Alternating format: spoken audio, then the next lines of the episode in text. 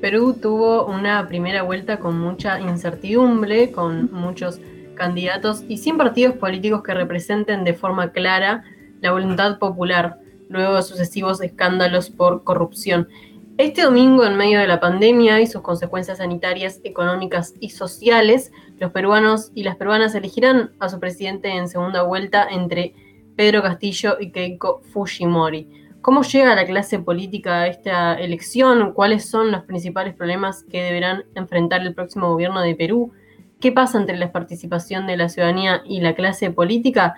Para indagar sobre esto estamos, eh, recibimos ahora a la economista Mercedes Arús, ex vicepresidenta de Perú, electa en 2016, junto a Pedro Kuczynski, y quien fue también titular en cuatro ocasiones de los ministerios. Eh, Mercedes, muchas gracias por tu tiempo en la isla desierta. Irene Runitz, Enzo Dinolfi y Agustina Huertas te saludan. Muchísimo gusto, gracias por la invitación para conversar sobre el proceso electoral en Perú. Muchísimas, muchísimas gracias a ti. En base a, tu experiencia académica como legisladora y en, el, y en el Poder Ejecutivo, ¿cuáles dirías que son los principales problemas estructurales que tiene Perú de largo plazo sucesivos gobiernos no han podido resolver y, se visualizan hoy? Yo creo que, bueno, desde el lado económico el principal problema es el tema de la informalidad. Eh, la informalidad económica, la informalidad en el trabajo, que todavía tenemos, teníamos un 70% de la población en informalidad, esto ha subido debido a la pandemia porque mucha gente perdió el trabajo y ha pasado ese segmento. A pesar de haber sido un país que había reducido pobreza de una manera extraordinaria, 40 puntos de, pobreza se bajaron en los últimos 15 años, más o menos del 40 al, 60, al 20%, reducido un montón de problemas sociales, digamos, desnutrición crónica, materno infantil, eh, he mejorado algunas, varios indicadores sociales. Eh, sin embargo, la pandemia pues pone en descubierto que la informalidad, que en algún momento pudo haber sido una especie de buffer en momentos de crisis económica, hoy día ya no lo era, porque con el cierre de la economía tan drástica que hizo el señor eh, Vizcarra, eh, esto generó que mucha población se quedara sin empleo, sin recursos, los bonos no les llegaran, y esas personas son las primeras pues que han retrocedido y han llegado a caer nuevamente dentro de la pobreza, es decir, esta, esta clase media vulnerable, ¿no? Eso desde la perspectiva económica. Y desde la perspectiva política, la debilidad de los partidos políticos, que se acentuó por escándalos de corrupción, algunos fabricados, algunos de reales, pero efectivamente un proceso donde no se ha hecho ninguna acusación formal a muchos de estos eh, eh, eh, investigados, con lo que te genera pues que se ha debilitado mucho la clase política, un discurso muy perverso el que tuvo el señor Vizcarra, que fue el supuesto sucesor de eh, el, señor eh, Pero Pablo Kuczynski, porque él tocaba constitucionalmente, pero eh, que fomentó a través de la tradición la caída de, de, y em, el tema, este discurso que también lo fomentó el Fujimorismo, valga la, la verdad decirlo, o sea, entraron en este choque político que debilitó cualquier posibilidad de las clases políticas tradicionales, ¿no? Eh, lo que ha llevado a, una, primero, a una división, 18 candidatos, que me parece un exceso para una candidatura política en primera vuelta, y que lleguen dos personajes extremos, de derecha extrema y de izquierda extrema, a ser los candidatos con cada uno con menos del 20% de los votos válidos, ¿no? El señor eh, Castillo aparece con 18%, la señora Fujimori con alrededor del 14%, lo que te dice pues que no son representativos de nadie en realidad. Y nos estamos enfrentando a una elección donde la gente que no quería votar por ellos está enfrentada a esta situación de un voto al, al cual la verdad tiene bastantes bemoles, ¿no? En ambos casos. Araos, eh, usted comentaba un poco de cómo está la situación actualmente en Perú, eh, recordaba lo que la informalidad y, demás. Eh, recordemos que usted fue vicepresidenta durante el gobierno de, Pedro Kuczynski, que actualmente cumple un arresto domiciliario por una causa derivada de la vallata. ¿no? ¿Cuál es su vínculo actualmente con Kuczynski y qué análisis hace de lo que sucedió después de, su alejamiento de la presidencia de Perú?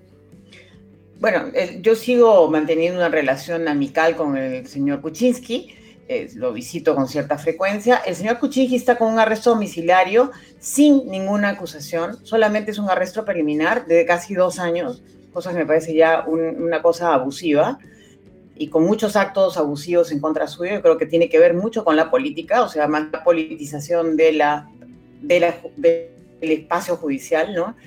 El señor Kuczynski no se le ha aprobado hasta ahora ningún acto de corrupción, al menos conocido. ¿Considera que es una persecución política? Yo sí creo. Y ha habido persecución política contra muchos eh, personajes políticos que no se les ha hecho ninguna acusación formal. Ese es el problema. O sea, van pasando cuatro años y no hay acusaciones formales. Ni de Bumala, ni de la señora Villarán, que fue alcaldesa, ni de la señora eh, Fujimori, que recién aparece una acusación formal sobre fondos de campaña cuando el tema de las campañas eran eh, delitos administrativos y no delitos este, penales. Es decir, en general el sistema ha hecho mucho daño a, todo el proceso de, conformación política, digamos. O sea, tener cuidado esos, esos límites, ¿no? Yo creo que si un, fiscal hace un buen trabajo, no puede tomarse 36 meses y ampliar y ampliar y ampliar y dejar a la gente en la cárcel. O sea, esto es injusto. Si con los políticos lo pueden hacer, lo pueden hacer con cualquier ciudadano, ¿no? Entonces, esto es muy, muy delicado. En el caso en general, yo creo que sí hubo, y vuelvo a decirlo, la culpa es también de los propios políticos. Aquí la demagogia llegó a tal extremo que es muy fácil decirle a usted es culpable de tal cosa, usted es tal cosa y va a la cárcel. Y claro, nos íbamos a la cárcel, todos. y terminaron oyendo los primeros acusadores, entre ellas la señora Fujimori. Es parte del tema. Entonces, es muy mala la demagogia utilizando eh, este tipo de acusaciones en vez de ir al enfrentamiento de ideas, que creo que es donde debemos confrontar, no acusar con falsedades al otro de corrupto. Porque fíjense ustedes, nos olvida, el que, el que gana eh, popularidad por hacer este tipo de enfrentamiento con más fuerza, que fue el señor Vizcarra, resultó ser uno de los mayores corruptos. Tenía casos ciertos en su región y no sabemos qué más cosas habrá hecho durante su gobierno, eh, que definitivamente han llevado a que tengamos hoy, que se han sincerado las cifras, las cifras más altas de muertos por millón de personas. Estamos hablando de 180, más de 180 mil personas fallecidas reconocidas hoy por el gobierno actual como fallecidos. ¿Qué ha hecho durante ese tiempo? Que encerró a la gente, no se hicieron las compras de, adecuadas para el sistema de salud y, y, se hacían pruebas rápidas en vez de hacer pruebas moleculares, ¿no? Ahí hay muchas cosas por, por, investigar, ¿no? Quizá un poco para contextualizar, Arauz, eh, el año pasado fue un revuelo político, ¿no? Hubo tres presidentes en Perú, uno renunció en cuestión de, una semana. ¿Esto por qué se dio? ¿Es porque la gente descree la política? Eh, ¿Por eso se llevaron a cabo estas movilizaciones? Yo creo que sí, había un proceso ya de hartazgo de la población con respecto al comportamiento político. Eh, la vacancia, que si bien fue constitucional de Vizcarra, no era el momento, el señor que asumió el cargo no tenía idea de qué es lo que estaba haciendo, y luego ha habido también, hay que decir, fue una especie de golpe de Estado del lado de la izquierda peruana. Efectivamente, los que eran la minoría han tomado el poder ok, yo tengo muchas simpatías por el señor Sagasti, felizmente fue él, no fue el otro lado extremo que tendía a tomar el poder, pero efectivamente es, es, una fórmula de, de, de, golpes de Estado mutuos, eh, de izquierdas y de derechas, donde perdimos realmente la contextualización de la estabilidad política como un valor para darle lo que quiere el ciudadano, que son servicios a su a, sí mismos, ¿no? O sea, la sociedad. Necesitamos ser, servidores públicos, no ser estrellitas de la televisión. Y, yo creo que eso es lo que terminaron siendo, grandes estrellas de la televisión en debates políticos sin fundamentación técnica, ¿no? Y la gente se hartó. Eh, efectivamente, creo que, y esto se abrió con la intención de la vacancia de, de Kuczynski, que si algo tenía que ser investigado, pues tenía que hacerse cuando se terminara su mandato, no antes. Y ahí empieza la historia, pues, ¿no? Entonces, no, le quito ninguna culpa y responsabilidad a la señora Keiko Fujimori de lo que pasó, porque su bancada fue la que inició este proceso. Alimentó y puso pensando que lo iban a manejar a Vizcarra y Vizcarra fue el primer traidor que los traicionó inmediatamente para ganar popularidad y nos ha llevado a no tener reelección, a no tener bicameralidad, a no tener eh, un montón de cosas que podían fortalecer una real reforma política que tenemos. Nos ha llevado al, extremismo. ¿no? En este, en este escenario, entonces, ¿entre qué modelos entendés que se, que se debaten eh, Perú este domingo? Bueno, estamos debatiéndonos efectivamente, y con mucho dolor lo digo, entre una mirada muy hacia el comunismo del siglo XXI, bueno, socialismo del siglo XXI, para como lo llaman eufemísticamente, eh, el modelo más parecido a, lo que es, eh, digamos, una Venezuela, una Nicaragua, Bolivia, ¿no? Eh, donde dominan las miradas de, no de centro izquierda, sino las miradas más radicales de la izquierda y más cercanas en el caso de Perú al terrorismo de Sendero Luminoso. Eh, y por el otro lado, a un conservadurismo de derecha bastante extremo, que espero que hoy día está actuando y diciendo que está arrepentido de lo que hizo. Habrá que hacer un acto de fe en este momento, pero que son más, digamos, cercanos a lo que es el mandato constitucional, ¿no? El respeto a las instituciones, eh, a, las reglas de juego democráticas y al, eh, no, al, no buscar el, autoritarismo. Ahora, eso es otra vez un voto de fe. Yo al menos voy a ir por ese lado, básicamente por un voto de fe, antes que por confianza plena, porque sus actos previos han sido muy malos. ¿Usted entonces votará por Keiko Fujimori? Sí, a pesar de mi propia rechazo a la actitud que tuvieron durante estos últimos años, eh, creo que es mejor ir por ese lado. Creo que los ciudadanos tenemos que estar más vigilantes en este caso. No va a ser fácil, pero creo que el Perú no puede irse por el lado del comunismo porque efectivamente eso sí sería destruir lo logrado durante los últimos 30 años, sobre todo los últimos 20 años en que recuperamos la democracia. ¿no? Eh, esto es básicamente lo que le hizo tomar esta decisión, la postura que tiene Pedro Castillo.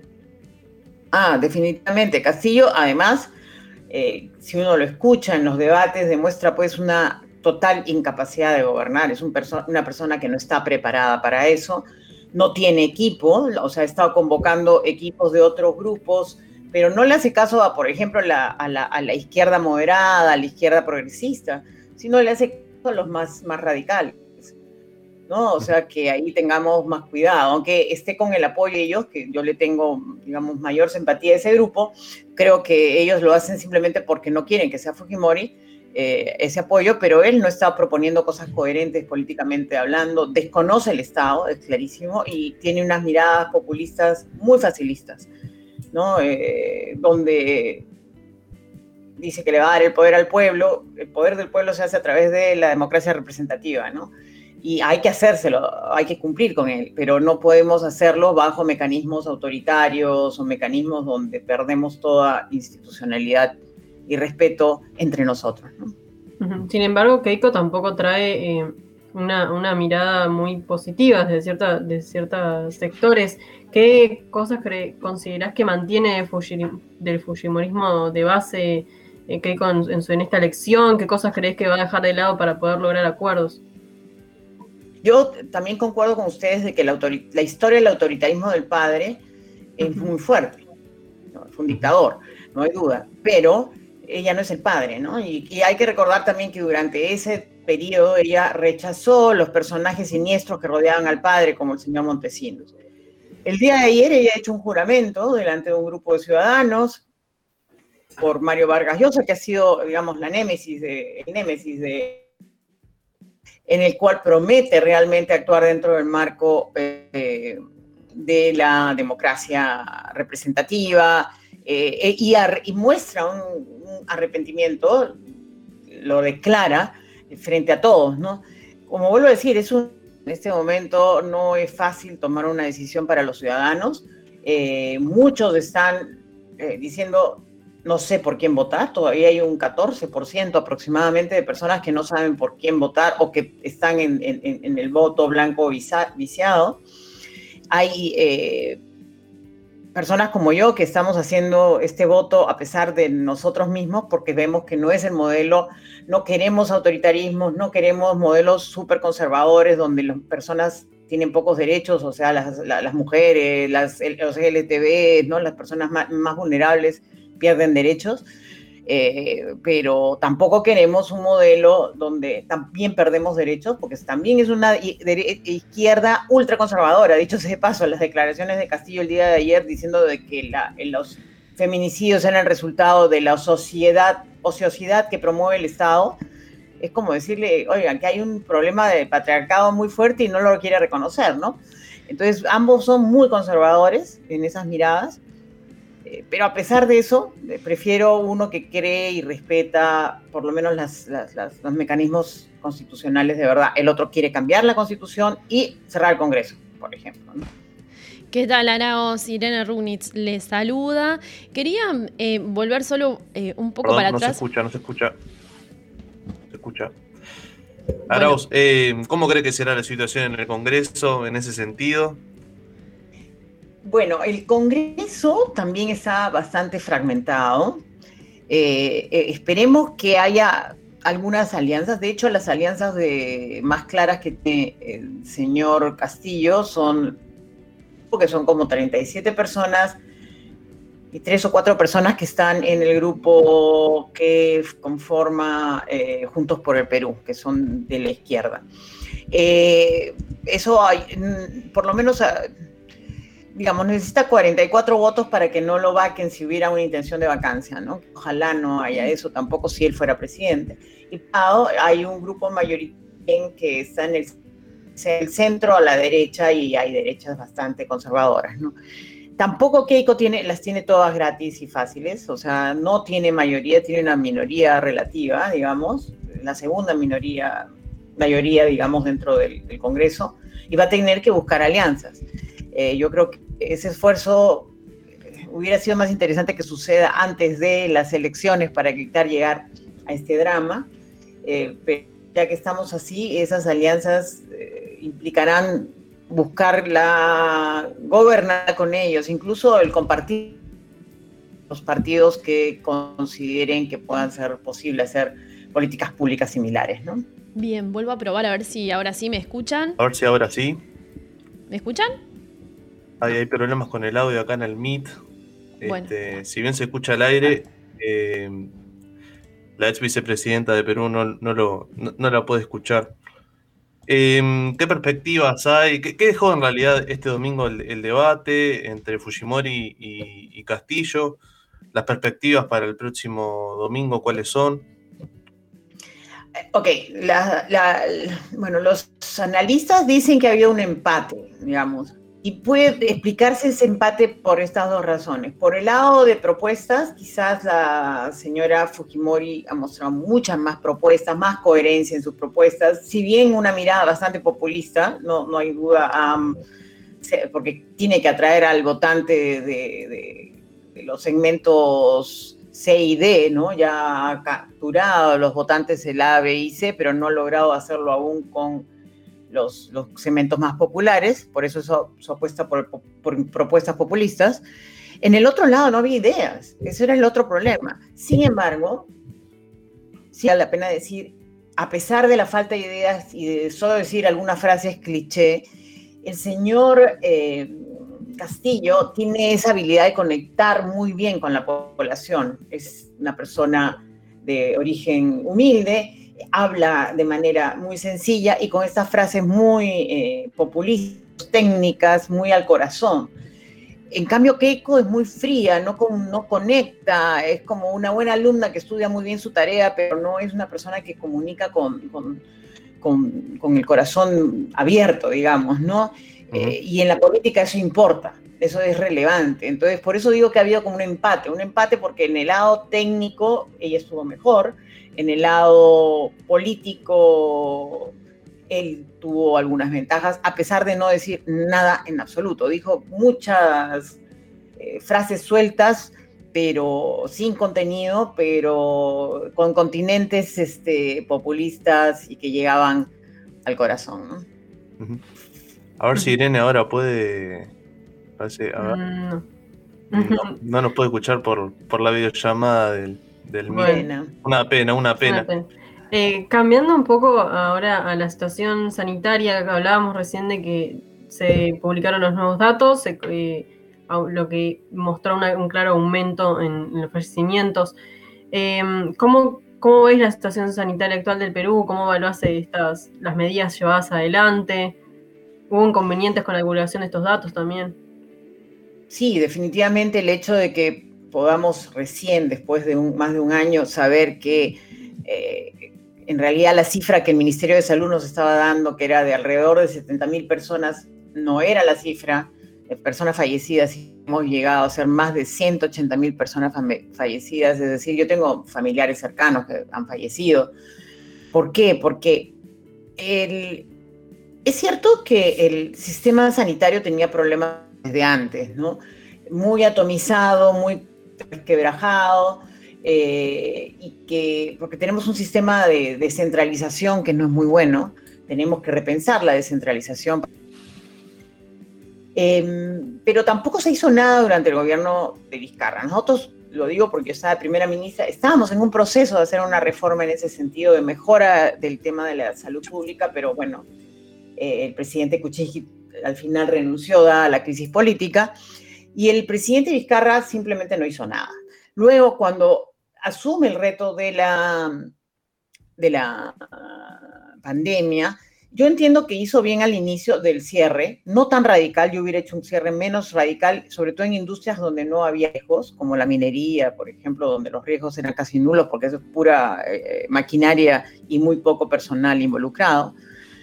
Eh, pero el cierre fue muy prolongado y además, eh, digamos, la ayuda económica no llegó a tiempo, eh, con muchos errores y no se adecuada en materia de salud pública de ese momento.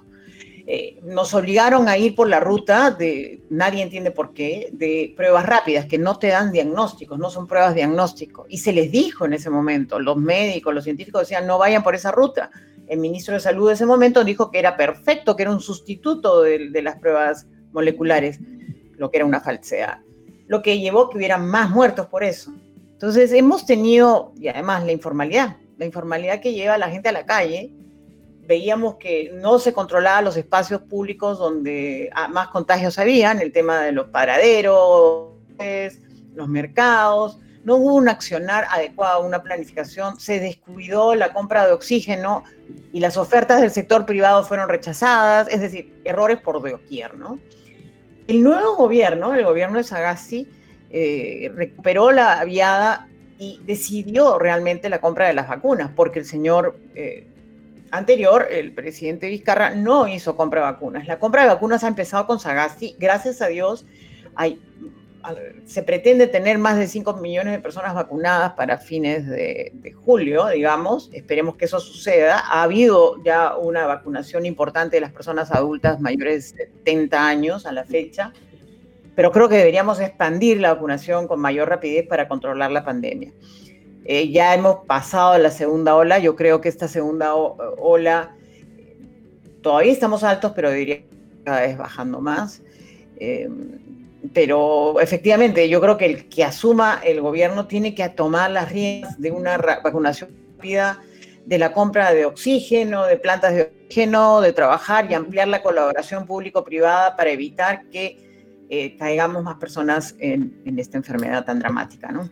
Pero eh. sobre eso, voy, sobre, sobre eso, em, a quienes se enfrentan ahora para determinar quién va a tomar las riendas del gobierno, por un lado tenemos propuestas como más claras económicas de situación para contrarrestar la situación sanitaria también en el discurso de Castillo con necesidades más claras eh, y después del otro lado tenemos como un discurso más anticomunismo. ¿Cómo, cómo se maneja entonces en este panorama electoral las necesidades que del pueblo peruano hoy? A ver, no, en el discurso de manejo médico no creo que sea el, modelo de Castillo el más adecuado. Dicho de paso, no existe ese modelo, no dice cómo va a atender el tema sanitario bien. En cambio, habla más bien de que quiere conseguir la vacuna rusa, cubana, o sea, bueno, pero eso no es el propósito. Ya tenemos vacuna. El tema es cómo aceleramos el proceso de vacunación y yo creo que en el caso de la señora Fujimori sí plantea un proceso de vacunación masiva, usar las farmacias, usar las iglesias, eh, ir hasta en, las, en, los, espacios de trabajo, de trabajo a una masiva vacunación. Entonces yo creo que no estamos yendo en contra de un modelo, está copiando las buenas prácticas de otros países. O sea, en el caso de Castillo no está hablando de eso. Es cierto, el discurso anticomunista está muy fuerte porque la gente propiamente, no digo que sea solo ella, mucha gente por su propia cuenta, grupos sociales han estado eh, levantando la bandera anticomunista eh, con fuerza porque le tenemos miedo al autoritarismo comunista que está en la historia, ¿no? O sea, no, tenemos que contar historias de países lejanos, está en nuestra propia historia cuando hemos tenido gobiernos autoritarios de izquierda que han sido radicales, como el gobierno militar de los 70, el propio Alan García en su primer gobierno, sin ser un gobierno eh, no democrático, tuvo esos visos de mal uso de los recursos, de este populismo de izquierda que nos hizo quebrar y llevar a y, llevó a los resultados de tener luego a, otro dictador, ¿no? Eh, al papá de la señora Fujimori. Entonces, este, no estoy de acuerdo, vuelvo a decir, con la señora Fujimori, pero en términos de planes de gobierno creo que tiene mejores eh, carteles el, grupo de Respuestas más concretas hay cosas más concretas que lo que plantea eh, el señor eh, Castillo, ¿no? Y que además definitivamente eh, creo que no tiene equipos, porque si vimos el debate técnico, los equipos que presentó eran paupérrimos, sin idea de cómo se maneja el Estado, o sea, a ese nivel. Creo que en la propuesta de la señora Fujimori le faltan las reformas de fondo, ¿no? en materia de desarrollo. ¿Cómo hacemos del Perú un país más productivo, menos informal, con mejor ordenamiento político y, con una justicia que funcione de una manera más transparente y adecuada. ¿no? Bien. Pasaba por la isla desierta la economista, ex vicepresidenta de Perú, Mercedes Arús. Te agradecemos mucho por tu tiempo en la isla desierta. No, al contrario, un gusto inmenso de conversar con ustedes y una pena, Irene, que no pude escucharte. y esperemos que transcurra en paz eh, el domingo que viene las elecciones eh, más allá de la polarización que, hay en la población entre también y entre, y entre estos dos candidatos, ¿no? que son Pedro Castillo y Keiko Fujimori. Gracias por tu tiempo. Gracias. Y los ciudadanos, tener ojo vigilante siempre. Gracias. A ti. Adiós.